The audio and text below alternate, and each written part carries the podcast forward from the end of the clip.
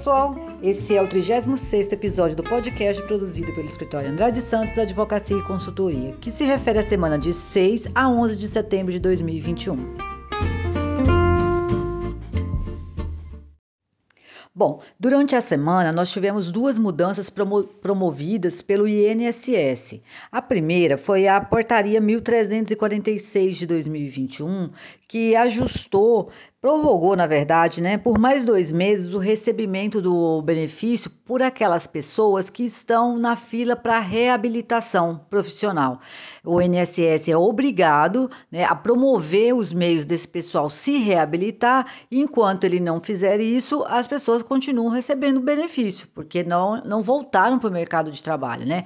Como o procedimento, os, os processos de reabilitação estão suspensos pelo INSS, as pessoas vão continuar continuar recebendo benefício por pelo menos setembro e outubro de 2021. A outra publicação do INSS foi a Portaria 922 de 2021. Ela, na verdade, é um esclarecimento é, que vem. É, uma regulamentação, melhor dizendo, né, da Portaria 914 de 2021.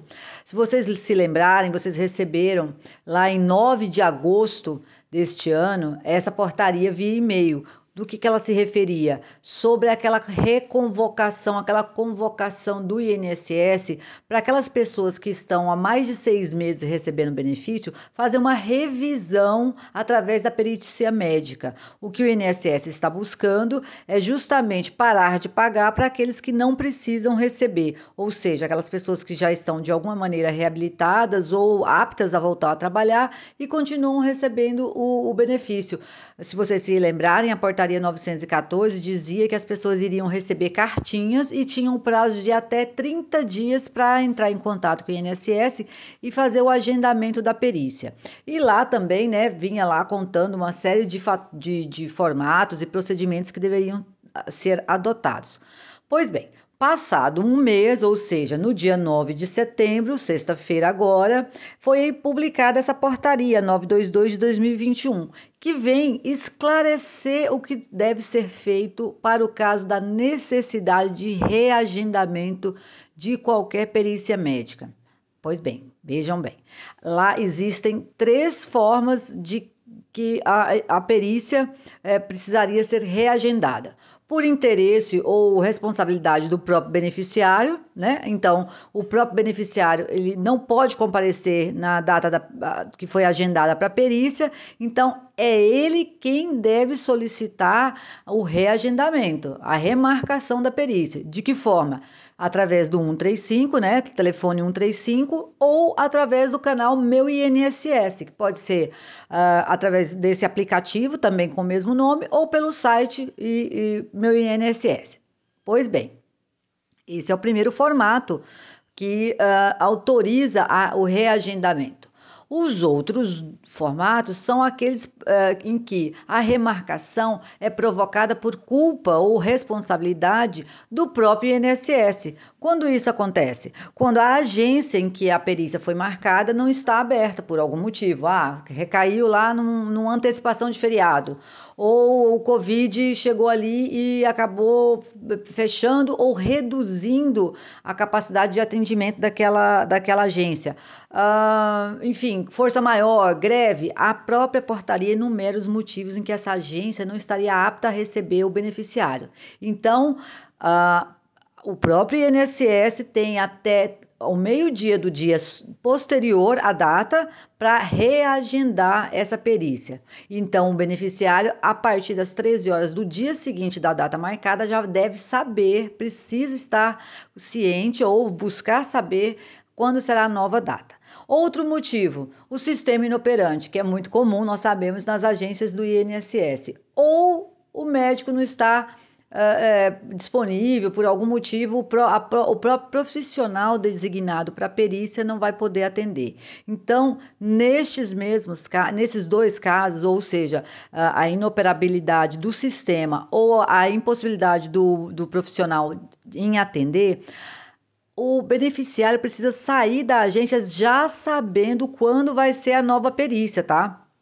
Não sei como isso vai acontecer, porque se o sistema está inoperante, né? É naturalmente que até a capacidade de reagendamento dele deve ficar prejudicada. Mas, enfim, a portaria 922 diz que é preferi a preferência é que o beneficiário, o, o requerente né, da perícia, já saia da agência sabendo a nova data. Se isso não acontecer por algum motivo, a mesma regra que aplica-se quando a agência está fechada, ou seja, a, a, o INSS tem até as 12 horas do dia seguinte para fazer esse reagendamento e a partir das 13 horas o beneficiário pode consultar ou via 135 ou o meu INSS para saber quando ele deve comparecer novamente para fazer essa perícia. Com relação a essa portaria, eu gostaria de destacar, chamar atenção, considerar como mais importante é que somente em um caso o beneficiário é quem vai fazer o reagendamento. É quando ele mesmo não pode comparecer. Nos demais casos que eu citei, que são responsabilidade do INSS, o beneficiário, o requerente, ou seja, o colaborador, o empregado que está afastado, ele não deve, em hipótese alguma, marcar esse, essa remarcar essa perícia, tá? Ele mesmo que até algum servidor, algum atendente ali da, da agência é, recomende ele, olha, não deu para atender hoje, vai ali e faz você a remarcação, usa seu canal, usa seu meu INSS e remarca. Não faça isso, é, já oriente aos seus colaboradores, ao pessoal que não faça isso em hipótese alguma. Por quê? Porque a responsabilidade, quando é o empregado ou o beneficiário que faz o reagendamento, fica para ele a responsabilidade por essa remarcação. E lá na portaria 914 de 2021 diz que só pode ser remarcado por culpa do beneficiário uma única vez, sob pena de suspensão do pagamento do benefício. Então vejam, eh, se você atende, né, se o beneficiário atende a uma solicitação do atendente ou ele fica ansioso, nervoso, chegou lá, a, a agência está fechada, ele corre no site ou vai no 135 e remarca, ficou para ele a responsabilidade por essa remarcação e não pelo INSS. E então, para ele perdeu a, a, a, possibilidade de futuramente, se precisar usar, se precisar se ausentar, não comparecer no agendamento, ele perde, ele perde o benefício automaticamente. Então, há, é muita atenção. Somente quando o próprio beneficiário não puder comparecer, que é ele mesmo quem vai fazer a remarcação. Em qualquer outra hipótese, qualquer outra hipótese, deixa o que o INSS faz, tá bom? E agora eu gostaria de comentar sobre a Lei 14.195 de 2021. Ela não é diretamente relacionada às relações trabalhistas, ao mundo do, do, direito do trabalho, mas nosso podcast ele atende a um público muito diversificado, composto né, por colegas de profissão, empresários, escritórios de contabilidade, é, pessoas físicas, pessoas jurídicas, empregados. Então, esta lei, a Lei 14.195, ela foi, é, é, ela tem assim uma importância enorme. Eu não poderia deixar de, de falar sobre ela. Ela foi publicada agora no final do mês de agosto, salvo engano, 27 de agosto. E ela é uma, uma a migração da MP 1040 para, a, para, para, se transformar em lei, que é o destino da maioria da, das MPs, né, que, que conseguem eh, o, o trâmite que a gente já conhece, né, que, que ela eh, faz todo o trajeto que a gente já explicou aqui de uma medida provisória. E ela, é, essa medida provisória 1040, ela percorreu essa trajetória e se transformou em lei, que é a Lei 14.195, conhecida como a Lei de Ambiente de Negócios mas ela é muito mais do que isso, e é por isso que eu gostaria de dedicar esses minutos finais do nosso podcast a falar das inúmeras mudanças que essa lei trouxe e que é, eu nem vou falar de todas elas, esclarecer ponto a ponto, porque realmente, pessoal, é muita coisa, muita coisa mesmo. Eu recomendo aos colegas, a todos que nos ouvem, que se dediquem mesmo a, a dar uma estudada, porque ela faz assim ajustes em quase todas as esferas. Ela, ela vem e, e, fala sobre temas muito variados entre si. Ela não traz só, ela não é monotemática, ela não fala só sobre um assunto, ela tem muitos assuntos. Então, a partir de agora, eu vou é,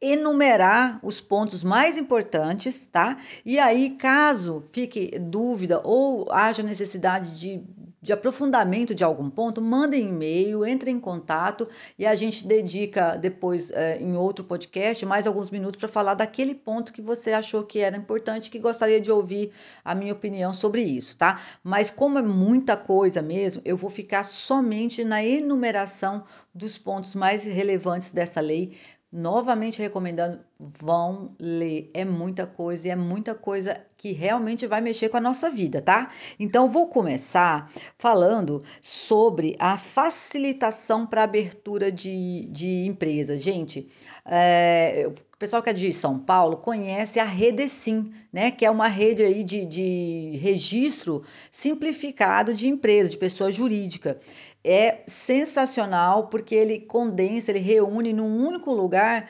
todo o procedimento que uma pessoa precisa adotar para abrir uma CNPJ ou regularizar a, o, a atividade empresarial até de uma pessoa física, de uma obra. E então ali você consegue. É, obter um passo a passo, obter é, informações muito simplificadas de como você abre uma empresa, basicamente, ou você é, regulariza uma obra, ou você começa uma atividade empresarial pessoa física. Essa Redecim, ela vai ser estendida agora para o ambiente nacional, ela vai ser de, de né, a, a abrangência dela vai alcançar todos os estados da federação. Isso é muito bom porque funciona. Eu é, utilizo e já recomendei a clientes e eles foram lá e deu tudo certo. É muito simples e, e é, é, inclusive, é um detalhe que eu quero colocar: a regularização do produtor rural pessoa física também vai poder ser por lá, tá, pessoal? Não vai mais precisar sair de casa para ir nenhum órgão público para poder abrir ou regularizar o seu, a sua atividade empresarial. É sensacional a Rede Sim. Ela, os alvarás todos estão ali também. E mais, os órgãos públicos das esferas estaduais e municipais vão ter um prazo aí, se eu não me engano, de até 60 dias para se integrar com essa Rede Sim porque é, não vai precisar também acionar órgão público estadual e municipal para as inscrições. Vai ser tudo através de lá. Você vai fazer um cadastro só e através dele você vai avançando as etapas todas para poder abrir o seu empreendimento é, sem problema nenhum e sem precisar, por exemplo, ir até os bombeiros? Aliás, a Redecim ela vai é, unificar também os riscos da atividade empresarial, que hoje é estabelecido, né, com algumas exceções, tá, pessoal? É, isso vai ser um processo que não vai ser estabelecido agora, mas daqui uns dias e, e daqui uns, uns, meses, né? Mas ela vai justamente fazer isso, ela vai também. É, para facilitar a abertura e, e o, o, manutenção do estabelecimento, a própria Redecim é quem vai estabelecer os riscos de cada atividade econômica, que hoje né, fica a critério aí de cada estado da federação. É muito legal e, e também nessa, nessa lei tem uma alteração de caráter da, da, da, da, propriedade privada, da transferência de propriedade privada. Olha só, o contrato social ou alteração contratual vai ser um instrumento capaz de fazer a transferência de imóveis para é, estabelecer a, a as cotas né, do capital social ou o aumento dessas cotas.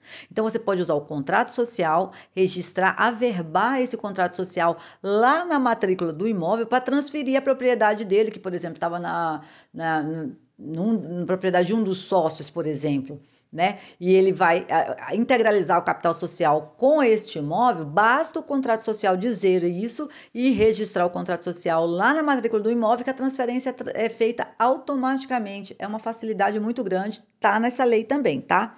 Um, um outro ajuste foi a proteção dos sócios minoritários das SAs através da criação do voto plural, tá? Não vou falar mais sobre isso, vamos, eh, como eu falei, vamos, alguns pontos vão ficar meramente é, enumerados e, e, os esclarecimentos vão ser pontuais em alguns é, itens que eu acho que vai ser de maior interesse, mas vamos falar de outros pontos aqui, por exemplo, a criação do CIRA, que é o Sistema Integrado de Recuperação de Ativos. O governo vai vir atrás mesmo, vai. É, esse aqui é um, é um, é um sistema que está sendo criado, é, e essa é a pedra fundamental, né? Essa lei aí, para é, facilitar, agilizar a, a construção, ou seja, a, a localização e a retenção de bens, ativos, direitos de devedores, tá? Então hoje a gente, né, no, no na, o, o devedor, o executado, aquele que deve, às vezes ele consegue com mais facilidade não pagar a dívida porque ele é, cria me mecanismos de esconder patrimônio, né? Vamos falar com o português, claro. Então, esse CIR aí, gente, ele vem criar um sistema de rastreio aí que vai dificultar um pouco a vida do devedor insolvente, aquele que deve paga quando quiser, né? Então agora, através do CIRA, ele vai ficar ter uma vida um pouco mais complicada e para os credores a, vão, vão, a, a promessa é agilidade no recebimento dos seus direitos, tá? Uma outra alteração, olha só, sentido completamente diferente, é, mas está lá também na lei, né? É a possibilidade do inadimplente, ou seja, aquela pessoa que está devendo lá para o seu conselho de classe, o advogado, o engenheiro, engenheiro agrônomo, engenheiro ambiental, que não está em dia com as anuidades, continuar exercendo a profissão. Sim, a lei estabelece que o, o conselho profissional de nenhuma classe pode obstar ou obstacularizar ou proibir a pessoa que está em débito lá com o seu conselho de exercer, continuar exercendo a profissão. Ele tem que procurar os meios de de receber de outra forma, mas não impedindo a pessoa de continuar trabalhando, tá? Outro ponto interessantíssimo foi a extinção da Eireli, tá? A Eireli agora vai ser transformada em sociedade limitada unipessoal. Mas aquele, né, uh, uh, aquele empresário que tem EIRELI, fique tranquilo, você não vai precisar fazer nada. O próprio sistema do governo vai fazer o ajuste no nome, o seu contador vai é, logo começar a migrar o nome da sua empresa para a sociedade unipessoal, não vai existir mais e é um facilitador aí e uma simplificação né, nos nomes das, das pessoas. Das pessoas jurídicas. Outro ajuste é a possibilidade das assembleias continuarem acontecendo de maneira eletrônica e que serem válidas, independente de alteração de estatuto porque hoje, através da, da pandemia, as assembleias estavam sendo aceitas, mas normalmente precisa haver uma alteração estatutária para que isso aconteça, pois agora a lei diz que não precisa mais, tá? Uh, outra alteração também muito diferente do, né, do contexto geral aí é sobre a prescrição intercorrente, tá? É, é, é um, um, um instituto. É, né, uma, questão aí processual exclusiva, não vou falar sobre isso, mas peço aos colegas aí, os juristas que nos ouvem, que consulte o CPC, o Código de Processo Civil, com esta nova redação que ajusta os critérios da prescrição intercorrente. Outro ajuste é a, a, a criação, não, vou dizer que é, é a concretização de uma situação que já existe, que é o estabelecimento virtual. Pois bem, é, ficou é, declarado que a atividade empresarial não precisa ter um ambiente físico para ocorrer. Né? Porque, de fato, a modernidade está aí e, e, e, as atividades empresariais virtuais, elas até, dependendo do contexto ou do, da, da, do setor econômico, elas são predominantes, não precisa ter um ambiente físico, um, um endereço para ser considerado válido, né? Então, a lei vem é, estabelecer a, a, que a atividade empresarial não precisa de ambiente físico, ela pode ser em ambiente virtual tá?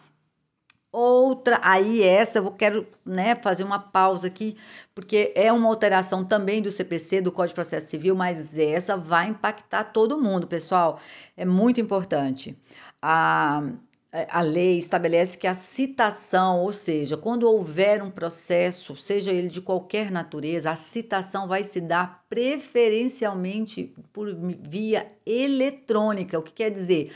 Vai chegar por e-mail então, é preferencial. A primeira forma que você vai ser informado que tem um processo para ou dar continuidade a um processo que você entrou na justiça, vai ser primeiro por e-mail. Então, é, é, é assustador isso, né? Mas é, já acontece em algumas esferas. Por exemplo, a Receita Federal já vem intimando as pessoas via eletrônica há muito tempo e considera como feita se cair numa caixa de e-mails que for válida.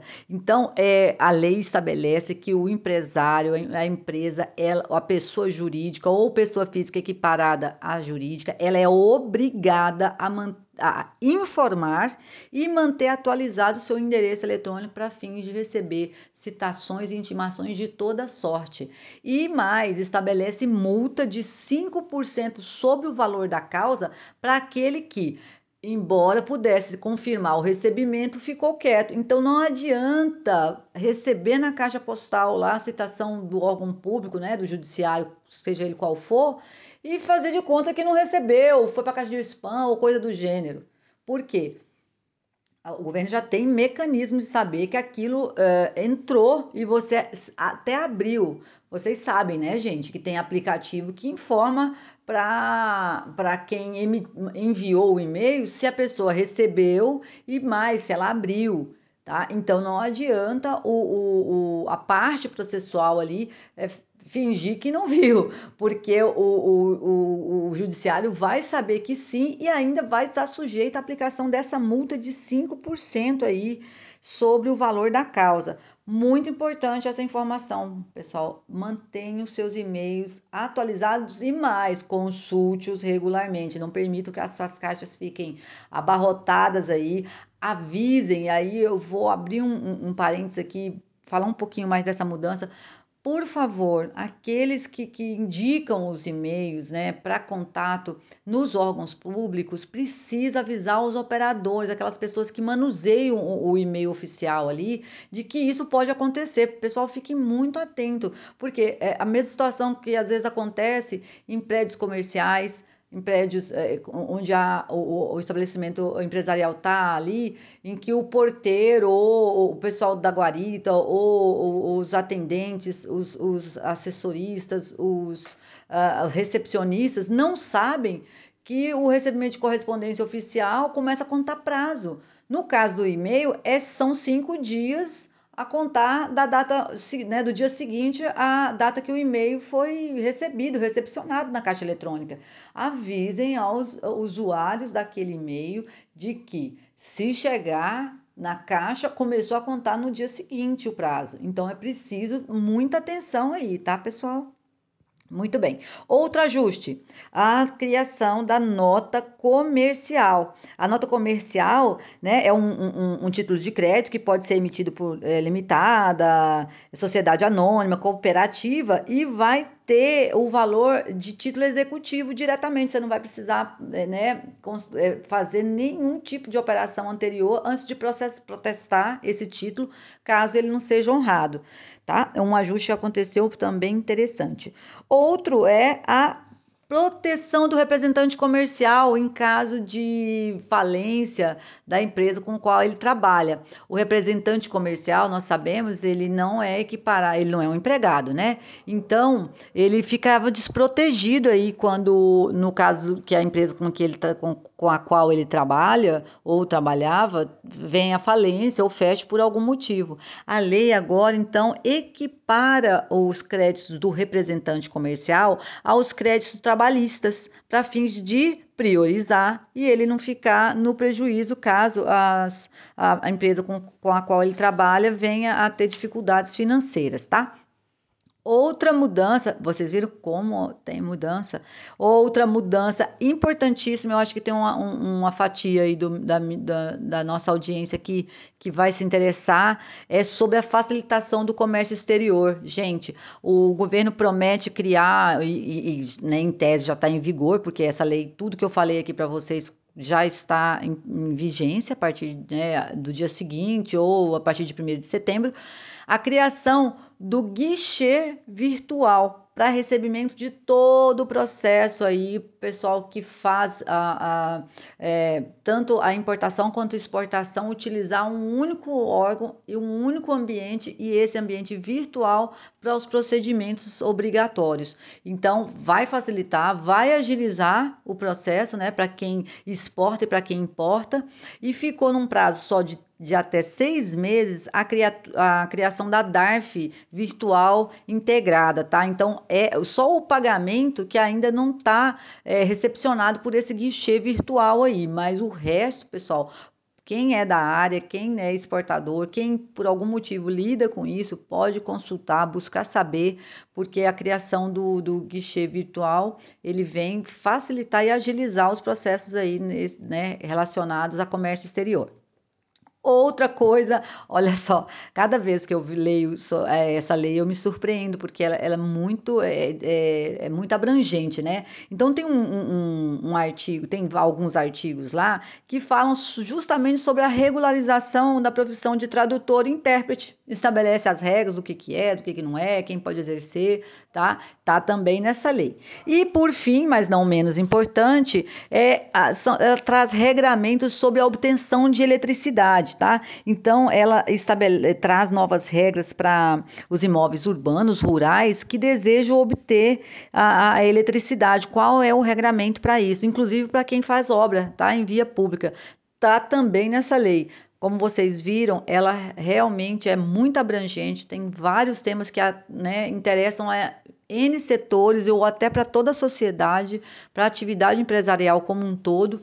Né? A intenção é facilitar a vida de todo mundo, mas é mudança. E como se trata de mudança, precisa ser estudada para ninguém ficar para trás.